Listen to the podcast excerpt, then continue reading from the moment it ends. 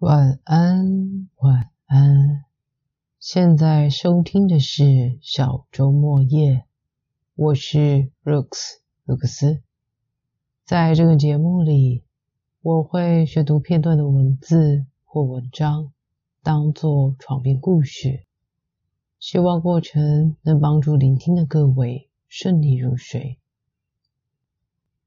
今天所要选读的内容是《快思慢想》。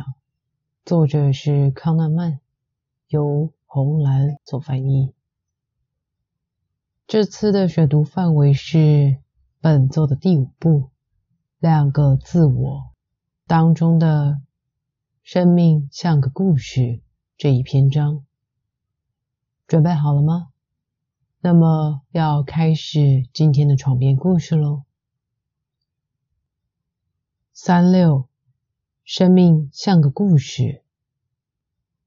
早期在我还在研究经验的测量时，我去看了维尔蒂的歌剧《茶花女》。这是个很有名的歌剧，不但音乐美，故事也很感人，讲一个年轻的贵族爱上一个风尘女郎的爱情故事。年轻人的父亲去找这位小姐，说服她。为了保护这个家庭的荣誉及他妹妹可能的婚姻，要他放弃她。在这幕超级自我牺牲的剧中，茶花女假装拒绝她所爱的人。不久，她就得了肺病。在最后一幕中，茶花女快死了，旁边有几位朋友。她的爱人知道后，赶到巴黎来看她。听到这个消息。他被希望和快乐所鼓舞，像变了个人似的。但是他很快就香消玉损了。不管你看过这个歌剧多少次，你还是为当时的紧张和害怕所抓住。年轻的爱人会及时赶到吗？你有那种感觉，他得在他死以前，马上赶去跟他在一起。这是很重要的，他赶上了。当然，最后好听的不得了的爱情二重唱才能登场。唱了十分钟后，茶花女死了。在看完歌剧回家的路上，我在想，为什么我们那么在乎最后十分钟的戏？我马上了解，我并不在乎茶花女生活的全部。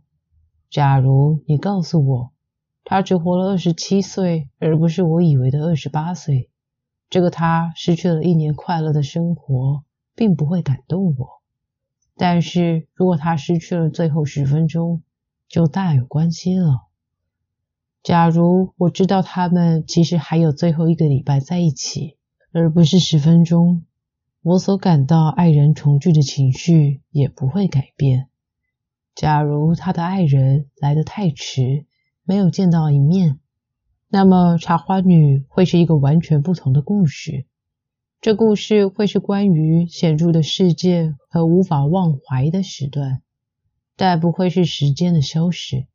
时间长度的忽略，在一个故事中是正常的。结局常界定了他的性格。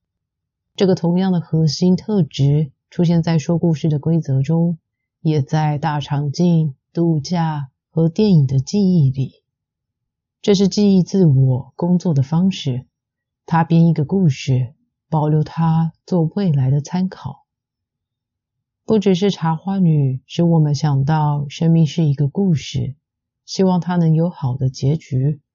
当我们听到一个与女儿多年不讲话、不来往的女人过世时，我们想要知道母亲死亡之前母女有无和好。我们不是只在乎女儿的感觉，我们说的是母亲的故事。我们希望她的生活会圆满。我们在乎一个人，通常是以关心他们故事品质的方式出现，而不是关心他们感觉的品质。我们甚至可以为已经死去的人他们故事的改变而深深感触。我们未到死都深信妻子爱他的人感到怜悯。当我们听到他老早就有很多情人，跟他先生在一起只是为了他的钱。我们会很同情这位先生，虽然他很快乐的过了一生。我们会为一个科学家感到羞耻屈辱，他做出了重要的发现，却在死后被证实这发现是假的。虽然他并没有经验到这个羞辱。当然，最重要的是，我们在乎我们自己生活的故事，非常希望它是个好故事，里面有个好英雄。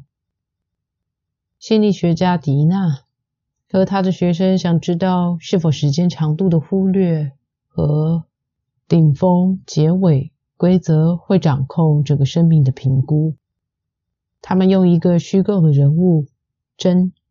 一个从来没有结婚、没有小孩，在一场车祸中突然死去的故事给受试者看。在一个版本中，他这一生都过得非常快乐，三十年或六十年，喜欢他的工作，去度假，与他的朋友在一起，有他的嗜好。另一个版本是增加了五年的寿命。此时是三十五岁或六十五岁，这额外的五年被描述为过得不错，但不及之前那么好。读完了真的故事后，每一个学生要回答两个问题：就他整个生命来说，你认为他的生活有多么令人羡慕？以及你认为真这一生惊艳到多少的快乐或不快乐？这个结果提供了一个非常清楚的证据：时间长度是可以被忽略的。在受试者组间设计，不同的受试者看不同的版本。增加生命的长度一倍，并没有增加他生命的可羡慕性，也不影响对他总和的快乐经验的判断。显然的，他的生命是切一片圆形下来代表，而不是看一序列的时间切片。因此，他的全部快乐总和 （total happiness） 是他生命中某一段典型生活的快乐，并不是他一生快乐的总和。迪娜和他的学生也发现少就是多的效应，很强烈的显示平均圆形可以取代总和。增加五个有一点快乐的年头。对一个很快乐的人生来说，反而使整个生命的快乐总和下降了。在我的催促下，他们同时也搜集了受试者组内设计资料，关于多增加五年寿命生活的效应。每个受试者要做立即判断，决定有多羡慕他的生活，和你认为他这一生经验到多少的快乐或不快乐。虽然我对判断错误有多年的经验，我还是不能相信一个理性的人会说增加五年稍微快乐一点的时光会使生命更糟。我错了，几乎全体都直觉认为这五年使生活变得更糟。这判断的形态这么奇怪。迪娜和他的学生一开始认为这是参与实验的年轻人的蠢事。然而，当学生的父母亲和年纪比较大的朋友来做同样实验时，结果的形态并没有改变。在直觉评估整个生活以及很短的生活片段，顶峰和结尾有关系，但是和时间的长度没有关系。在提到时间长度没有效应时，很多人都会提出抗议：生产时的阵痛。二十四个小时绝对比六小时糟。六天待在度假胜地绝对比三天待在同样地方好。在这些情况，时间长度是有关系的，但是这只是结束时的品质跟这个事件长度的改变。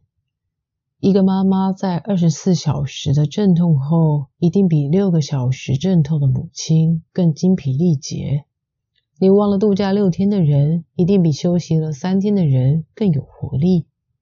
当我们直觉的评估这些事件时，真正有关系的是目前这个经验渐进的衰败或改进，以及这个人在结尾时的感觉。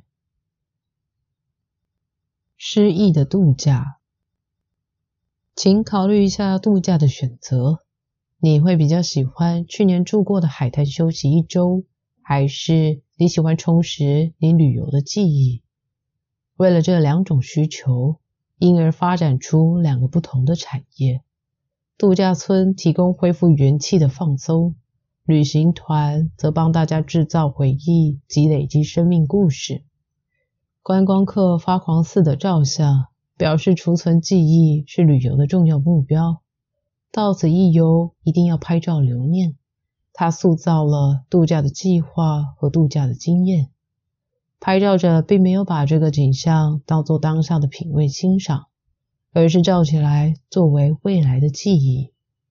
相片对记忆自我可能很有用，虽然我们很少把它拿出来看，或甚至从来没有拿出来看。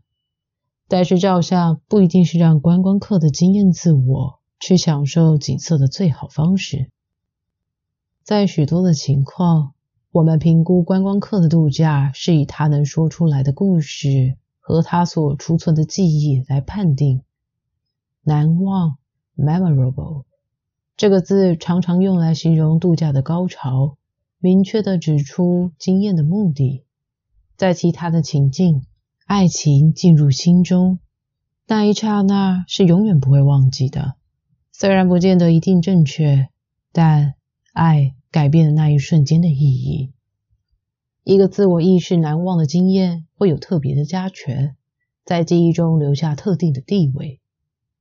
迪娜和他的同事提供证据，选择度假的是记忆自我。他们请学生春假中每天写日记，而且记录每一天经验的评估。学生也提供了春假整体的评估，在春假结束时交给实验者，他们要表明以后想不想再重复这次的度假经验。统计的分析显示，以后要不要再去度假，完全取决于。最后的评估，即使评估分数并无法正确的代表日记中所描述经验的品质，就像冷手实验一样，人们是用记忆在选择。你可以做一个你下一个度假的思考实验，这会使你观察到你对自身经验自我的态度。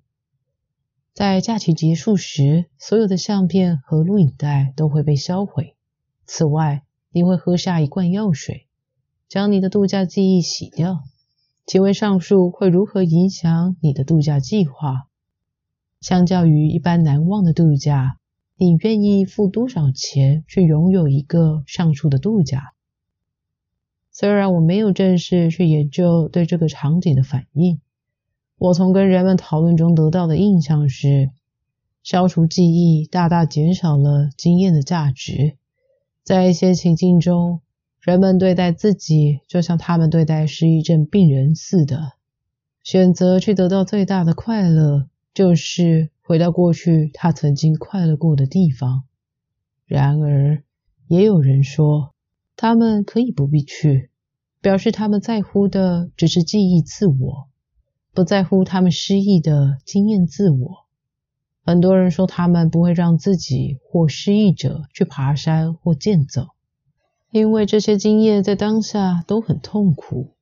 只能期望达成目标的苦与乐都将令人怀念这一点来找到价值。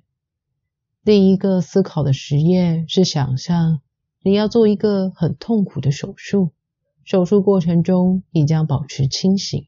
你被告知你会痛苦的尖叫，并且哀求医生停止手术。医生答应给你一个会引发失忆症的药，把你当时所有的记忆完全洗掉。你对这个手术感觉是什么？在这里，我非正式的观察是，大部分人对他们经验自我的痛苦漠不关心，有的说他们根本不在乎。有人跟我的感觉一样。那就是我对受苦的自我感到同情、怜悯，但不会比对一个陌生人的痛苦更为怜悯。这看起来很奇怪，但是我是我记忆自我的我，那个替我生活的经验自我，像个陌生人似的，与我没关系。说到生活是个故事，他拼命的要保护生命故事的完整性，这个完整性受到最近发生事件的危害。你似乎把整个假期花在建构记忆上，或许你该放下照相机，享受当下，即使这当下并不是那么难以忘怀。他是阿兹海默症的患者，他不再记得他的人生了。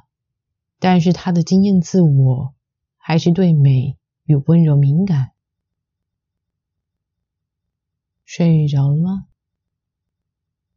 关于文章中的度假思考实验，各位会怎么做呢？如果记忆无法永久保存，那是否好好享受当下，体验现在，才不失为生命这则故事写下难忘的好方法呢？好的，今天就先到这，有机会下集再见。Have a good night, then start a new life. Bye.